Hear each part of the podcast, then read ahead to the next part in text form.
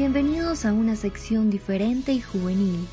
Esto es Profit al Desnudo.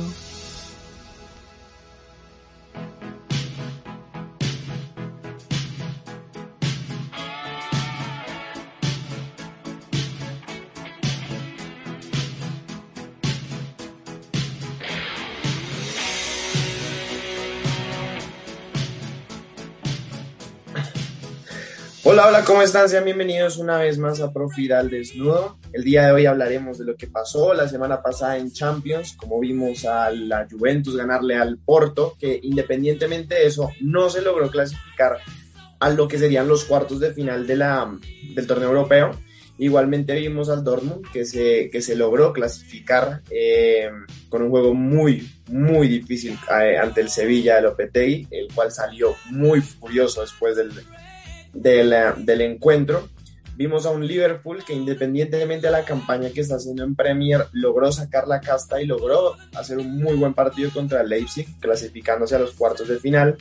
Y a un Paris Saint Germain que sin, con mucha incomodidad de visitante, pero sin recibir gol, bueno, mucho gol, como anotó de visitante, se logró clasificar a los cuartos de final del torneo europeo.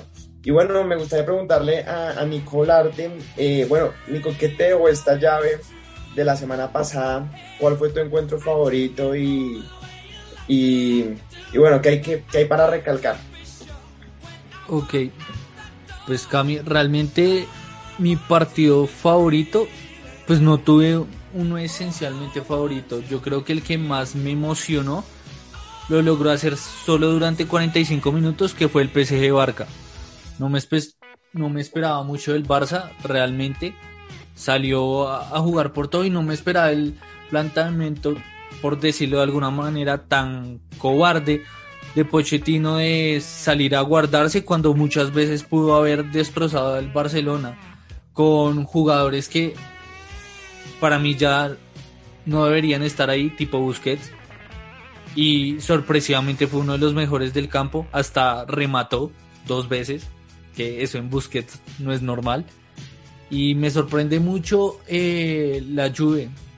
Realmente ahí se muestra que Pirlo todavía no estaba hecho para ser técnico de un equipo tan importante. Debía haber manejado otro equipo o dejarlo con la sub-20 porque es una Juve muy, muy fría. Tiene ciertos instantes, no, no logra casi conectar. Eh, hubo muchos errores en cuanto al mecanismo de Pirlo, dejó a Morata todo el partido y Morata realmente, eh, sobre todo en el segundo tiempo, no hizo nada. El Cristiano nunca le caía un balón, se mostraba ahí, no eran capaces de, de darle pase. El único que intentó combinar con Cristiano fue Chiesa y creo que lo consiguió, primer gol anotado y pues Chiesa fue uno de los de la salvación por así decirlo de ese partido. Y bueno, y Carlos, ¿qué le dejó usted esa jornada pasada de Champions? Y, y, bueno, usted fue uno de los que habló el programa pasado mucho sobre, sobre Pirlo y sobre la situación del Liverpool y me gustaría que recalcara un poco sobre, digamos, esas dos situaciones. ¿Cómo lo ve y, y qué fue lo que más le dejó esa jornada la semana pasada? Sí, bueno, hola. Lo de Pirlo fue como la crónica de una muerte anunciada, ¿no? Se veía que el equipo no estaba teniendo las conexiones que necesita tener un equipo para romper las líneas férreas que tenía el Porto. Un Pepe imperial en, el, en el fondo de la saga del Porto. Y el, la Juventus, que si no estoy mal, creo que metió más de 60 centros durante todo el partido. La, la Juventus, yo creo que todos estamos de acuerdo de que tiene un talento para jugar a lo que quiera, porque tiene un talento increíble y tirar 60, o sea, es que es algo insólito. Y aparte también los errores que hablábamos también, los errores infantiles que han tenido en Europa. Un penalti tan infantil como el que hace Demiral, o sea, que deja al equipo de una vez mentalmente por el piso. Y también hay que decir que Cristiano Ronaldo, yo que he sido un defensor de él, tuvo un mal partido y una mala serie. Eso se puede decir, pero también hay que recalcar que hizo siete goles consecutivos en eliminaciones directas de la Juventus, hasta el gol de Chiesa en el partido de ida, así que tampoco se le pueden cargar todas las tintas a Cristiano. Bueno, también pasando a lo de París, Saint Germain y Barça, yo creo que el partido se ve como que el París no hizo prácticamente nada por atacar, pero es que también hay que tener en, en contexto, hay que mirar el contexto porque tenía tres goles de ventaja, era como difícil que saliera también otra vez a atacar. Es como que va, como inconscientemente ellos no saben atacar, sino que a defender el 3-0. Y eso es peligroso porque le pasa, le podía pasar lo que le pasó hace unas cuantas temporadas, porque yo creo que ustedes también se dieron cuenta que era como un flashback ver lo que pasó en el Camp Nou, porque el Paris Saint Germain hacía agua en el fondo. Era un equipo que tranquilamente podía haberse comido unos cuatro goles y era increíble una vez esto, como ya saben lo que le pasó y que les vuelva a pasar. Bueno, y para cerrar con la de Liverpool, yo creo que el equipo de club hizo lo que tenía que hacer, eh, metió esos dos goles al final, como que maquillando un poco un 4-0 en la serie, que es bastante abultado, pero que los deja en cuartos y con la posibilidad de recuperar alguno que otro jugador más para que se sume y pueda volver a, a tener su plantilla un poco más completa. Bueno, Carlos, y ahí le hago una pregunta rápida. ¿Para usted tiene chance el Liverpool con esta clasificación en Champions o no hay chance? Yo creo que sí, porque es un equipo que, que tiene memoria, porque hace poco quedaron campeones, tampoco es que hay un, una desbandada en la, en la, plantilla. Yo creo que va, va a impactar mucho las recuperaciones que puedan tener de aquí a, a los cuartos qué jugadores se pueden sumar y un poco más de confianza que yo creo que el pase a, a cuartos se los dio. Ok, bueno, y por último me gustaría preguntarle, bueno, a Mateo lo damos para la siguiente ronda, pero a, a Juanfer, Juanfer, ¿qué pasó con el Barça? ¿Qué pasó con esas? Porque eras de los que decía, pasamos porque pasamos, clasificamos porque clasificamos. ¿Qué fue lo que pasó? No se volvió a repetir ese 6-1. ¿Qué pasó? Echándole sal a la herida. Sí, un poco. hay, no, hay- no. hay que No, hacerlo. Yo, yo de la, la llave de ida dije que nos íbamos con un triunfo, así mirándolo muy contextualmente, pero ese partido fue el que mató al Barcelona, realmente. Lo positivo es que se va, digamos, con la cabeza en alto en cuanto a juego. Pues el, el marcador, por lo menos de pronto un triunfo, hubiera servido mucho más para, para decir firmemente que se va al Barcelona con, con la cara levantada, pero realmente en juego se vio mucho. Creo que a pesar de que tiene muchas faltas el Barcelona y, y digamos ese, esa inclusión de Frenkie de Jong como central a mí me parece que hace que pierda muchísimo porque Frenkie arriba es un rematador de cabeza, es una persona que conduce en ataque y que se proyecta muy bien. Ahí se perdió un poquito, pero en general el Barcelona como equipo jugó muy bien.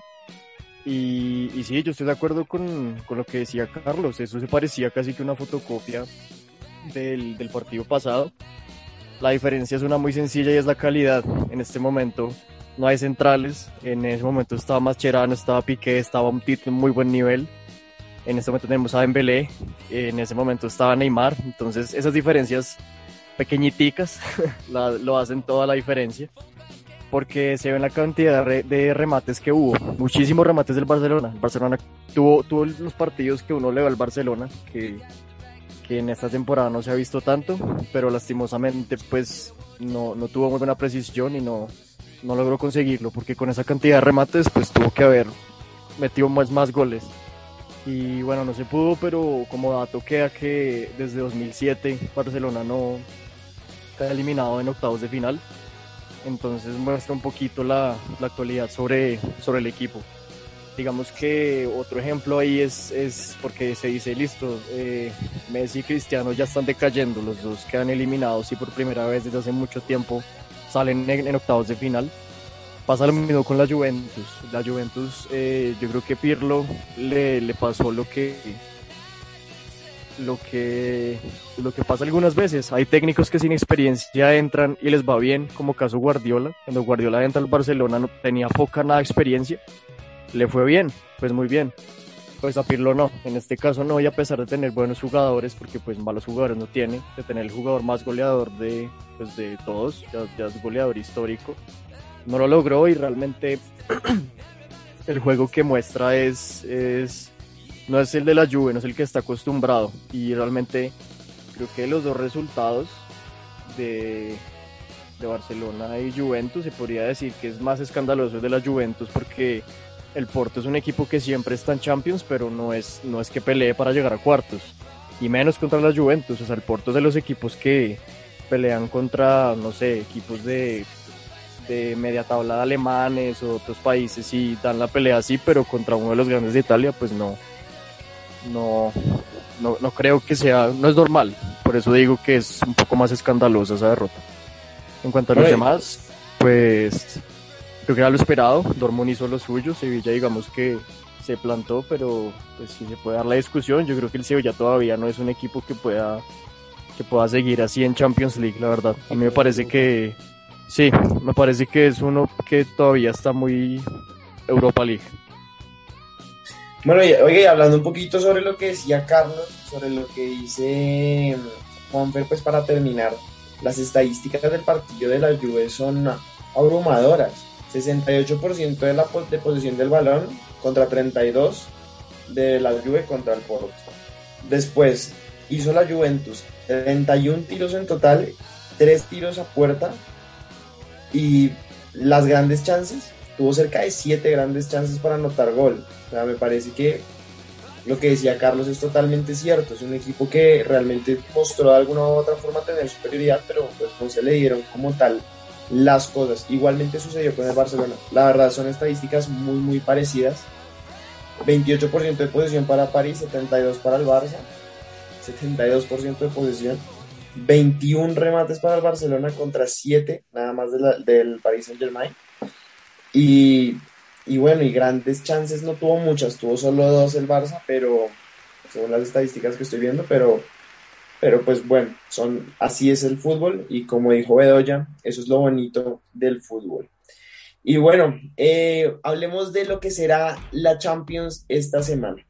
El primer partido que se jugará será Manchester City Borussia Mönchengladbach, un partido que, bueno, ya pues tiene una ventaja eh, por, por, encima del Manchester City sobre el Borussia Mönchengladbach de 2 a 0 y que, en este, y que fue de, de visitante. En este caso se jugará en condición de local y eh, pues bueno, preguntémosle primero al que nos saltamos en la ronda pasada, a Mateo.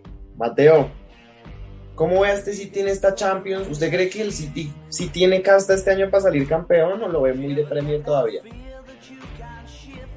Eh, pues qué le digo, a ver, el City obviamente es un equipazo, es de los eh, de las mejores plantillas que tiene en Europa, con el mejor técnico que puede tener ahorita en la actualidad del fútbol pero creo que, que, el City siempre durante yo no sé cuántas ediciones pasadas de Champions lo han dado de campeón y siempre llega contra cualquier rival y, y, y, pierde, ¿no?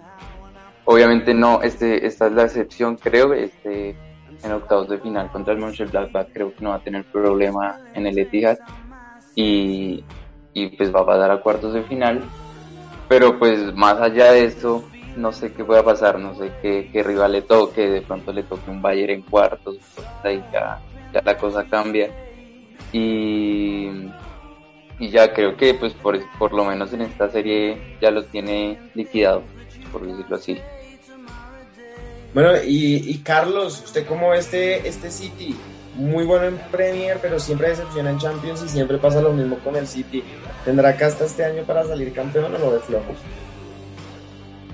Pues este año está muy bien también, pero yo creo que ya en algún momento tendrá que darse el, el campeonato, casi que por inercia.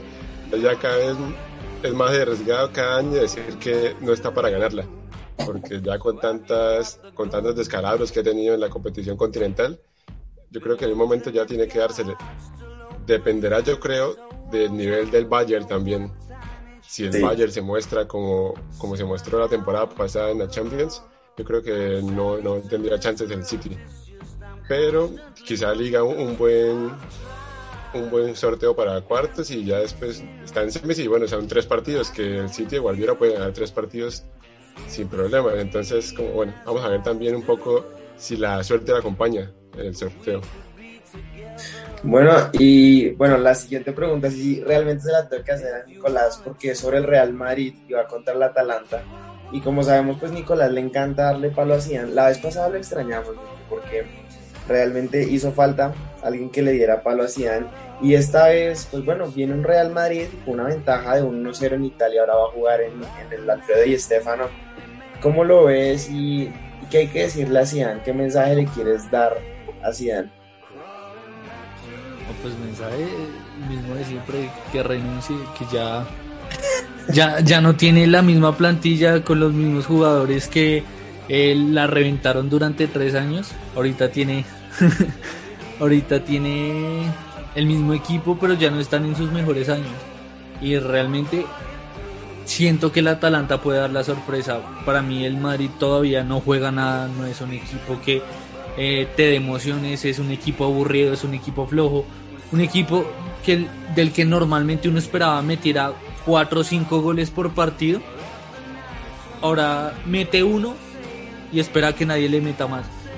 Que eso es a lo que juega el Madrid y para mí eso no es jugar como un equipo grande y más con toda la historia que tiene el Madrid, así sea Champions, que siempre dicen que el Madrid de Champions es diferente, para mí no es así. Lo vimos contra un Shakhtar, lo vimos contra un Mönchengladbach, lo vimos contra el Inter, que tampoco es que le haya ganado un gran Inter, pero es un equipo sin alma, es un equipo que todavía no tiene y sigue experimentando a ver qué le sale. Y creo que, sinceramente, Zidane hace peor a esta plantilla cada día más. Él es el que ha decidido sacar a la mayoría de jugadores que le pudieron haber dado muchas cosas al Madrid y tiene ahorita lo que tiene porque él quiso. Bueno, en muchas cosas estoy de acuerdo con Nico y en una de las cosas que estoy de acuerdo es que después del partido del Atalanta contra el Real Madrid, el Atalanta ha jugado cuatro partidos de los cuales ha ganado tres y ha perdido uno. Llega en un muy buen momento. Eh, justamente le ganó el viernes pasado al, al eh, Y tiene un gran momento los colombianos en el, en, el, en el conjunto italiano. Y pues bueno, hay que esperar a ver qué termina de pasar en esta sobre todo Muriel. Claro, exacto, sobre todo Muriel. Está haciendo una campaña increíble y puede dar la sorpresa al Madrid. Y eh, bueno, y el miércoles, día miércoles, a las 3 de la tarde, el primer partido. Bueno, los dos son a la misma hora, pero bueno, el más importante eh, del actual campeón será el Bayern Múnich contra la Lazio. Pero perdón, una, una acotación ahí, y es que en este momento el Real, para el Real volvió Ramos y volvió Hazard. Entonces, eso es algo muy bueno porque la, llave pasada prácticamente entraron con, en la defensa con, muchísimas faltas. Eso les ayuda mucho de equipo, como siempre, y, a nivel de liderato. Ramos hace mucha falta en esos partidos. Entonces, pues no sé, real, realmente que el Atalanta puede dar la, la sorpresa, el golpe, podría hacerlo, pero con esas inclusiones le queda más difícil. Pues pero, pero igualmente eh, ayer jugaron contra el Elche y sorpresivamente iban perdiendo, o sea, empezaron perdiendo y si no fuera por Benzema, por esa flor de Zidane que siempre dicen que tiene, porque es un equipo con mucha suerte. Ustedes no me pueden decir que eso es fútbol, eso es suerte. Eh, es un equipo que siempre se salva. Obviamente. sí, sí, sí, total. De no, no, no, hace parte del fútbol. ¿Ah? la suerte hace parte del fútbol también. No, sí, yo sé. Pero es que mm, tú no le puedes pedir a un equipo como el Madrid o como el Barça que juegue solo con la suerte. Pero es que tampoco le puedes pedir mucho a un equipo con esa plantilla que tiene, ¿no? O sea, Si, tú dices que, mira el once inicial, goles, cinco goles por partido, pues es muy difícil porque, pues, eh, literalmente el único peso pesado que tienen adelante es Benzema. Asensio no está en el mejor nivel, Vinicius no termina nunca las jugadas, pero pues sin embargo con lo que han tenido pues han llegado digamos que a una campaña aceptable, ¿no? Obviamente no en lo que ha sido históricamente el Real Madrid en, Liga, en Champions, todo esto, pero igual es un equipo pesado y, yo la verdad no sé si, si los colombianos eh, me perdonarán, pero tengan el peso suficiente como para sacar al, al Madrid. Bueno, oiga, y hay que decir algo con respecto a las bajas que tiene el Madrid. El Madrid sigue teniendo para mí bajas relevantes, que es Dani Carvajal, bueno, Mariano Díaz, eh, Marcelo y Odriozola. Pero en el caso de en el caso de Hazard, Hazard se sabe que no va a empezar, se sabe que no va a empezar en el once inicial. Ramos muy posiblemente sí empiece, pero Hazard sí o no. Casemiro también se pierde el partido, ¿no? Ajá. Por amarilla. Entonces son bajas realmente que pues de alguna u otra forma siempre han afectado al Madrid y es cierto lo que dice Mateo, la suerte es parte del fútbol, Y al fin y al cabo lo que uno mira a futuro son los resultados, no mira si el equipo jugó bien o jugó mal. Bueno, ahora sí pasemos de página para hablar sobre el Bayern Munich Lazio. que bueno, que podría meter miedo para ganar esta Champions y que bueno, y que no llegan, llega, en un buen momento a nivel nacional, un momento que pues no, era el mismo de la temporada pasada, pero, pero bueno, llega con dos bajas, la de Tolizo y la de Douglas Costa y eh, no se sabe si va a jugar a Lava todavía. Pero, pero bueno, ¿cómo ven a este Bayern? Nico, ¿usted cómo ve a este Bayern? ¿Campeón Bayern otra vez? ¿Doblete o complicado? Pues es, para mí es el primer favorito, pero no sé, todavía no, no creo que pueda repetir la hazaña del Madrid. Yo este año veo muy opcionado a Guardiola con el City. Me parece que de todos los años en los que Guardiola ha estado con el City, este es el que mejor y más bonito está jugando. Bueno, y Carlos, usted, usted ya lo dijo ahorita, el Bayern puede ser el que mete miedo, el, em, el que puede quitarle el título al Liverpool, pero usted realmente, dentro de sus críticas constructivas, lo ve con posibilidades de conseguir el doblete o no? Al Bayern totalmente, porque hay que tener en cuenta que en el partido de ida contra la Lazio tenían varias e importantes lesiones y allí todo le pasaron el rodillo a la Lazio de visitantes. Entonces yo creo que ahí mostraron un poco de escudo y dijeron, bueno, aquí está el campeón y así todos vamos a ganar y vamos a salir a, jugar a lo que jugamos el año pasado. Entonces yo creo que esa fue una gran muestra y ahí, porque mucha gente en ese momento, antes de que se jugaran los octavos, estaba dudando y casi que ponía más al, mismo Bayern.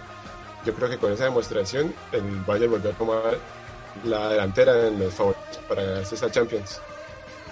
Bueno, y, si, es Bayern es bueno, o sea, después del 4-1 al Lazio, 5-1 contra el Con, 4-2 contra el Dortmund, un partido muy importante donde comenzó perdiendo, o sea, remontada total, y, y 1-3 contra el Werder Bremen, o sea, 12 goles en 3 partidos, 4 goles por partido. En, en, el intermedio de, de, los partidos contra la Lazio. El, el Bayern siempre va a ser eso. El Bayern es para mí de los equipos más regulares de, del fútbol europeo y se podría decir de, este siglo. Sí, total. Estoy totalmente de acuerdo con, con Juanfer, independientemente de esos dichos que saca Juanfer de si es Bayern es bueno. Pero bueno, eh, Mateo, ¿Bayern campeón o, le apunta a otro? Sí, yo creo que, como dicen todos, Bayern es el, gran favorito. Creo que es el equipo que, que, nadie se quiere cruzar en ninguna instancia. Pero pero creo que, que, el Liverpool es uno de los equipos, le pongo la vela al Liverpool porque creo que es uno de los equipos eh, más a, tener cuidado en esta Champions también, a pesar del, del mal momento en que están pasando. Puede dar sorpresa. En ligas desastroso, o sea, lo que está haciendo en liga es terrible. Es, terrible. Me recuerda mucho a un equipo bogotano que también juega de rojo, pero, pero bueno, esto pasamos Patriotas. pasamos, con el que para mí era el duelo favorito mío de estos octavos de final y era el Chelsea contra el Atlético de Madrid. Bueno, viene un Chelsea con ya ventaja de visitante. Más decepcionó. Exacto, el partido para mí, mi, mi, mi fecha favorita, pero la que más decepcionó y bueno, ¿cómo lo ven para la vuelta? ¿Usted cree que va a volver a ser una decepción o, le tiene expectativas a Simeone y a, y a tú? No, pero yo creo que va a ser mucho mejor el partido de vuelta. Y más porque esta vez el Cholo no puede salir a defenderse. Si quiere llegar a esos cuartos y, tener una temporada perfecta como lo que está haciendo, tiene que salir a arriesgar. Me parece que va a ser interesante, pero le doy la mano al Cholo. Quisiera que pasara al Atlético. Pero lo veo muy complicado contra un Chelsea que está siendo muy regular. Y pues tiene a un jugador que es tremendo como Giroud que de la nada aparece y, hace lo que hace. Bueno, recordemos que justo hace un año fue la clasificación, yo creo que histórica, que fue el último partido que la gente recuerda mucho antes del confinamiento total, que fue ese Liverpool Atlético de Madrid, ¿no? y fue esa clasificación agónica del Atlético de Madrid que se podría volver a repetir mañana. ¿Quién quita? ¿Usted qué dice, Juanfer? ¿Se repite? ¿Pero estás contra el Chelsea o lo ve más complicado teniendo en cuenta el momento del Chelsea? Eh, bueno, del Chelsea Atlético, yo también me voy con el Atlético. Creo que le tengo más, más fe al Cholo para pelear en instancias finales. Y sobre todo porque los dos están obligados ya a que es un partido bueno porque la serie está abierta. Pues se define, se define el, el, que gane, digamos. Obviamente el Atlético es el que tiene que, que proponer mucho más. Y, bueno, pues solo para mencionar que en este momento, en este partido, pues el Chelsea sí va a poder ser local, digamos, eh, como el Atlético no pudo serlo. Eh, aunque pues, ese dato pues de pronto no signifique nada para los jugadores, pues sino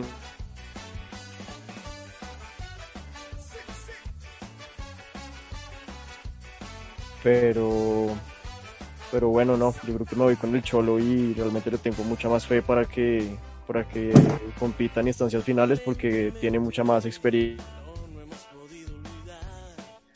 Bueno, y, Mateito, ¿usted qué? ¿Cómo ve al colchonero?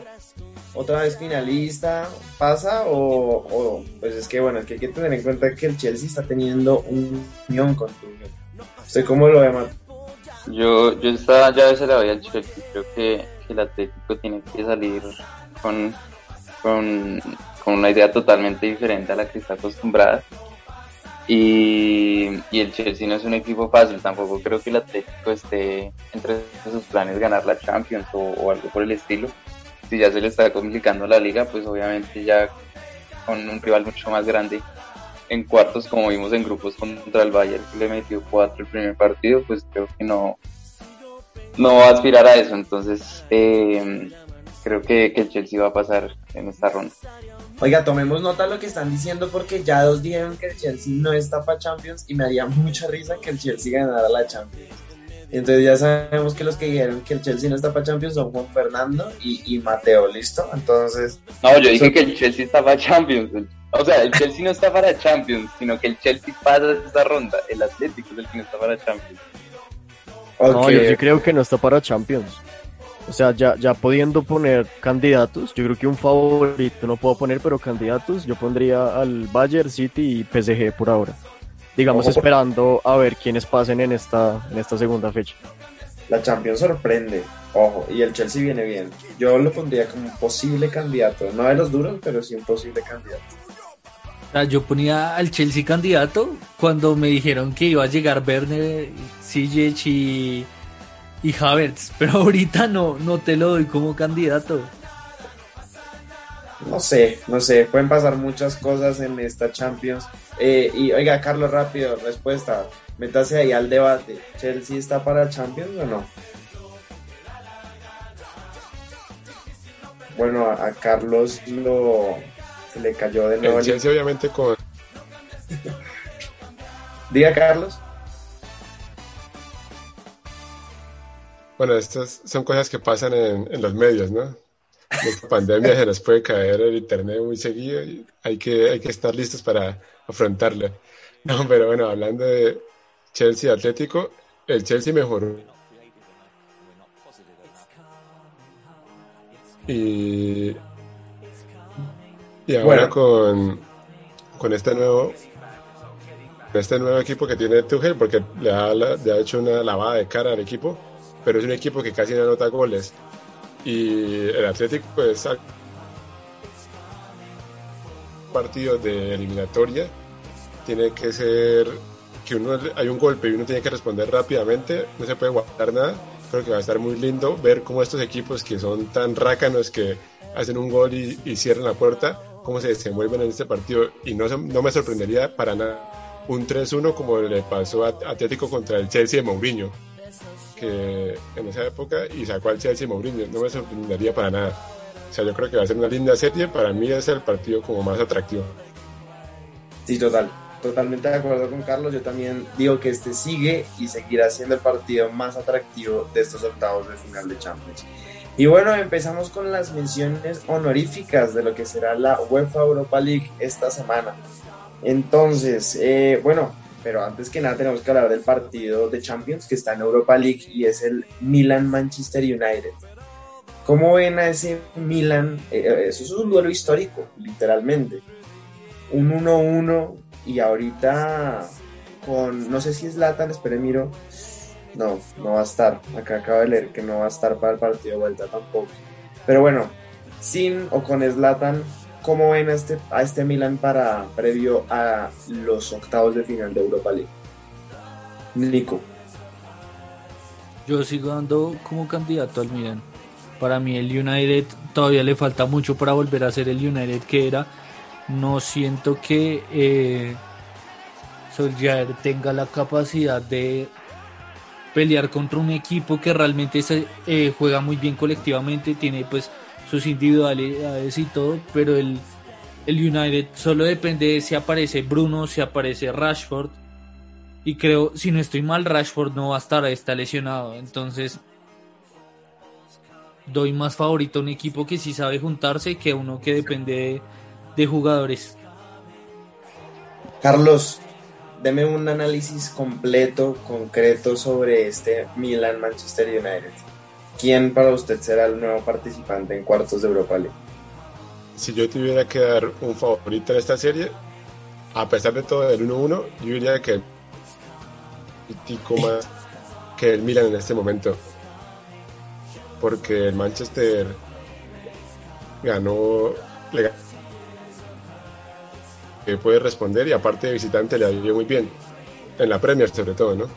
Entonces, yo creo que este equipo puede dar la sorpresa, si es que se le considera sorpresa, porque igual es el favorito según las casas de apuestas y demás, pero yo creo que sí, el, el favorito para mí es el Manchester United. Bueno, y bueno, ahí rápidamente, Juan Fernando, mándese otro dicho así, pero con el Milan o el, o el United. Eh, en este caso, ¿cuál es el bueno? ¿El Milan o el United? No, el dicho aquí es que es una pena que se hayan encontrado tan pronto. Eso, eso creo que era un partido más para semifinales y, y, y, dos equipos así de calidad pues deberían haber estado más en... Sí, algo así, pues es que cuartos me sigue pareciendo muy pronto para hacer Europa. Unas semifinales con, con el United, con el Milan, no sé, con quién está ahí. De pronto el, el Arsenal, el Tottenham y la Roma pues quedaría bien pero, pero pues es una pena.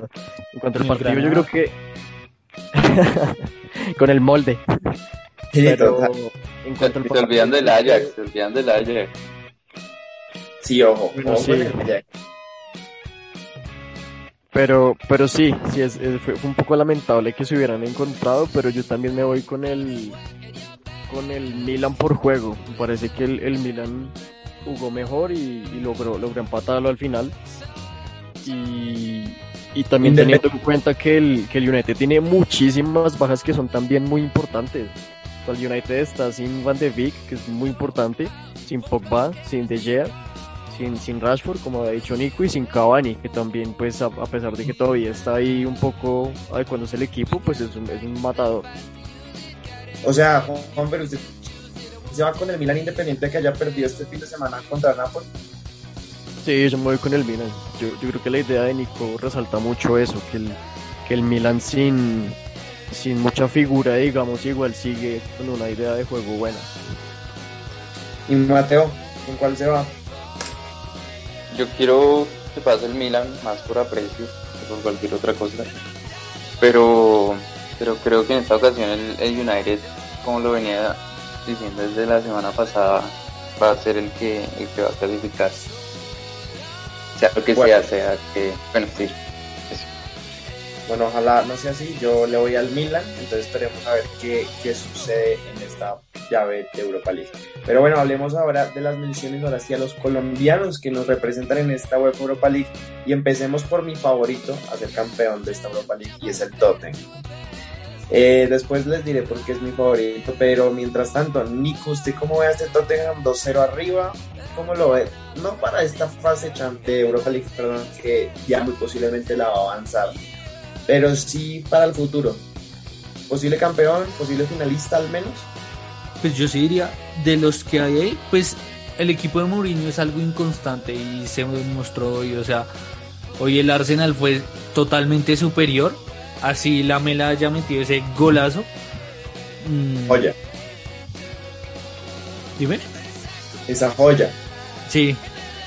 Pero el equipo de Mourinho es muy inconstante. Sin embargo, yo creo que en Europa League se ha mantenido. Es, raro.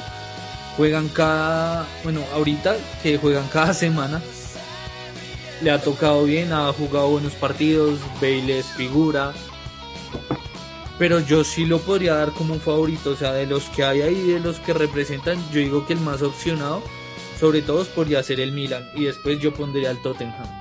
Y más que Davinson, para mí, últimamente está haciendo unas actuaciones impresionantes. Para muchos, este Tottenham es el reflejo exacto de lo que era el Manchester United de Mourinho cuando quedó campeón de la Europa League. Y bueno, ¿cómo lo ve eh, Mateo?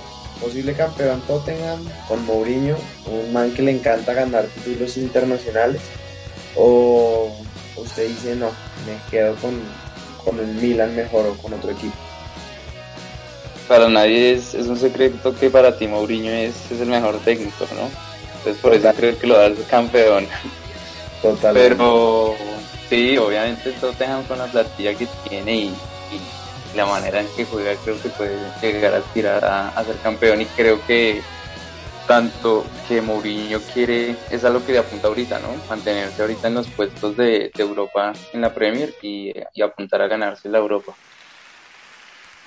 Total. Y bueno, yo creo que, bueno, Juanfer iba a decir algo. Juanfer, ¿qué iba a decir? Cuéntame. No, que tú dices que Mourinho le gustan mucho los títulos internacionales, pero en este momento creo que está obligado a cualquier, a cualquier título. Con el Tottenham lo trajeron fue para eso, porque el Tottenham viene siendo regular, digamos, en Premier y, y si cuando logra clasificar a, a Champions a veces hace buenas actuaciones, a veces no, pero realmente lo que necesitan son títulos porque eso sí está una sequía muy grande. Yo creo que eso sí viene presionado por la figura porque lo trajeron fue pues para eso. Pues sí, pero hay que tener en cuenta que Mourinho al fin y al cabo tiene ahorita una final el 23 de abril, ya su primera final con Tottenham, contra el Manchester City en Copa de la Liga. Está más que vivo en Europa League y el, único torneo que se le ha visto muy regular es en, es en Premier. Ya está eliminado a FA pero, pero tiene dos torneos buenos, vivos. Carlos, usted que es, usted me apoya con Mourinho, yo lo sé, yo sé que Carlos me apoya con Mourinho y yo sé que Carlos va a apoyar mi argumento. Tottenham está para ser campeón de Europa League, ¿sí o no? Total, para mí sí, aunque no sé cuánto tiene Son con la edición de que me parece que es muy importante porque Tottenham siento que es como un rompecabezas, ¿no? Le quita un, pedacito y se nota muchísimo que está incompleto. Entonces, sobre todo si es eh, gente tan importante como Kane, Son, Bale, este, Reguilón, que también ayuda mucho. O sea, el equipo yo creo que el 11 de gala con Bale, sumando a Bale, sería el que le ganó 2-0 al City por Premier. Es un equipo que si Mourinho puede tener ese equipo disponible, sabe perfectamente cómo moverlos en la cancha, cómo disponer y, entonces ese equipo se vuelve casi que un relojito. Entonces para mí si está sano, si lo respetan las lesiones, Mourinho puede ganarse ya su, su cuarto título continental de Europa, ¿no? Hablando de Europa League y Champions. Eso que dice Carlos es importante, yo creo que sobre todo lo de las lesiones y teniendo en cuenta que hoy Son se lesionó, quién sabe cuánto tiempo sea y que tanto vaya afectar el que no esté el coreano. Es un hombre muy importante y pues se, se nota mucho con la dupla que hace con Kane. Ahora sí les tengo una frase. Sonaldo. pues es copia. Copyright pero es mía, pero, pero representa mucho de lo que es. Son ha crecido muchísimo y me parece que es, yo diría que el mejor jugador asiático que tiene en este momento el fútbol. Total. ¿Cuál otro, güey? ¿Cuál otro? Uy, en segundo lugar, pongámosle en podio. Hyun de primero, Ming de segundo y Son de tercero. Está bien. Bueno, dejemos a Juanfer con sus comentarios. Y eh, bueno, menciones colombianas, pero no mencionamos a Davinson. Davinson ha sido clave para el, Tottenham de estos últimos partidos de. Hoy hizo penal, ¿no? No, pero si te das cuenta, tampoco es que sea penal. O sea, para mí no, no es penal. Para mí la cassette lo choca y fue el más importante creo que en el segundo tiempo en la parte de atrás. O sea, Alderweireld ya le está pesando la edad. Total, para mí Davinson es fundamental y ojalá que se le den las cosas en esta UEFA Europa League con Mo y que es mi equipo favorito y eso seguramente les traerá mucha suerte. y bueno, nos vamos ahora con eh, Rangers. ¿Cómo ven a Rangers? Que el equipo de Steven Gerrard, el equipo de nuestro colombiano Morelos, ¿cómo lo ven? ¿Pegará después de haber quedado campeón local o, no? Carlos. A ver, como, como lo habíamos hablado en la previa, Slavia Praga no iba a regalar nada, ¿no? Y Slavia se, se mostró duro, como lo es, y sacó, bueno, un 1-1 que quizá para muchos que solo ven al el Rangers debería haber ganado ese partido.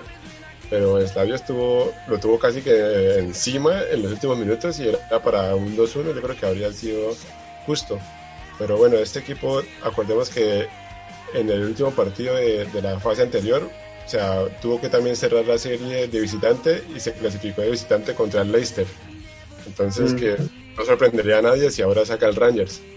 Pero eh, igual, vamos a ver, yo creo que, que, el Rangers también tiene sus chances. Es un equipo que está invicto en, en, su liga local, está invicto, y en esta Europa League creo que también está invicto. Así que es un equipo duro. También hay que ver cómo están definiendo los delanteros. Kent, eh, Morelos, y yo creo que está para cualquiera, aunque yo pondría un poquitico arriba al Rangers. Yo, lo que dice Carlos es muy cierto. A mí me sacaron a mi segundo favorito, que era Leicester, la, la jornada pasada, y pues en 16 avos de final. Y, y este Slavia puede dar la sorpresa mañana y se puede estar metiendo en cuartos de final. Nico, ¿usted qué cree? ¿El Slavia Praga será el Santa Fe de este torneo o clasificará? No sé. Pues yo, yo le doy mucho la mano a Morelos. Para mí Morelos en Rangers es el Falcao que nos ha clasificado a Mundial, al que adoramos. Y Morelos, yo no sé qué tiene con Rangers, pero allá se convierte y hace goles, eh, hace asistencias. Creo que eso es lo más importante de él. No es un delantero que solo piensa en el gol, sino intenta, ayuda a que su equipo eh, cada vez pueda pelear más. Y yo le doy la mano a Gerard. Para mí Gerard, como tiene jugando ese equipo, eh, puede lograr cualquier cosa. Obviamente no te digo que va a ganar la Europa League, porque pues adelante tiene a tu famoso Mourinho, tiene al Milan, pero para mí sí, sí avanza indiscutiblemente Rangers. Nico, tú no estuviste el programa pasado, pero yo pregunté lo siguiente y quiero saber tu opinión sobre esto. Eh, ¿Ya está Gerard para manejar al Liverpool? Ahorita con esto que está haciendo Klopp o, tú crees que hay que darle más tiempo a Klopp? Uy, no sé. Es que obviamente sube la, la exigencia totalmente. Porque pues en Escocia, ¿qué hace el Rangers? Pelea contra el Celtic. Pero en Premier no solo peleas contra el Big Six, sino peleas contra los 20 equipos que, hay en la tabla, peleas una FA Cup, peleas la Carabao, peleas si te metes a torneo internacional, entonces creo que es muy exigente. De pronto sí podría hacerlo.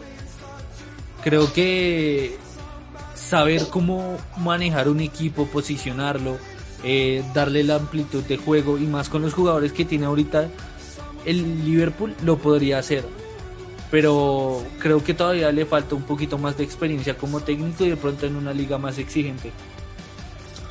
Ok, bueno y por último pasemos al Villarreal, equipo el cual hoy recibió gol, eh, hoy marcó gol Carlitos Vaca y que bueno, llega con ventaja 2-0 contra el Dinamo de Kiev ahora en España.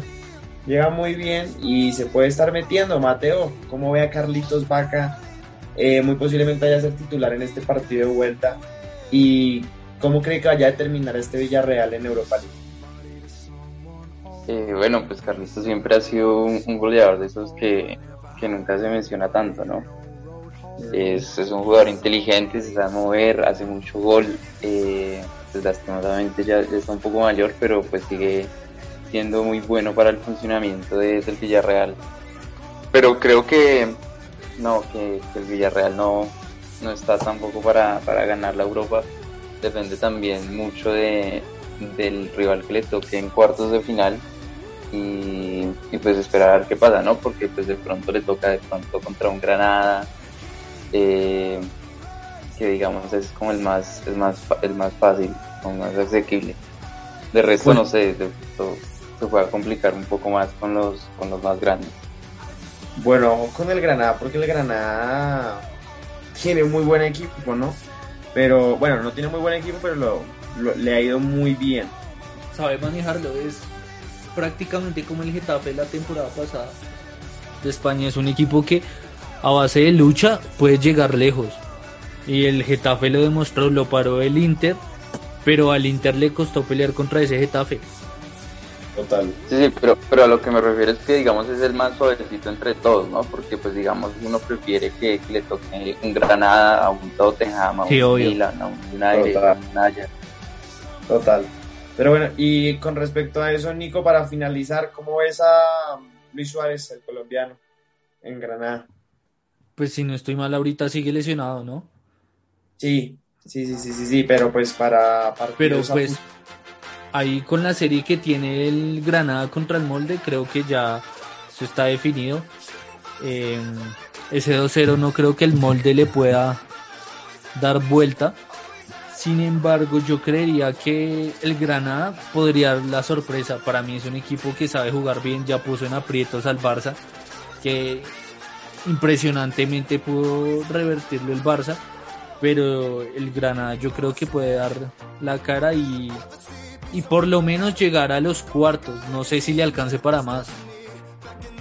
Okay. pero en, Granada el esfuerzo ya estuvo hecho. O sea, en este momento fue como la recompensa de, poder tener un, equipo suave con el cual ya le ganaron y pueden pasar, que es el molde.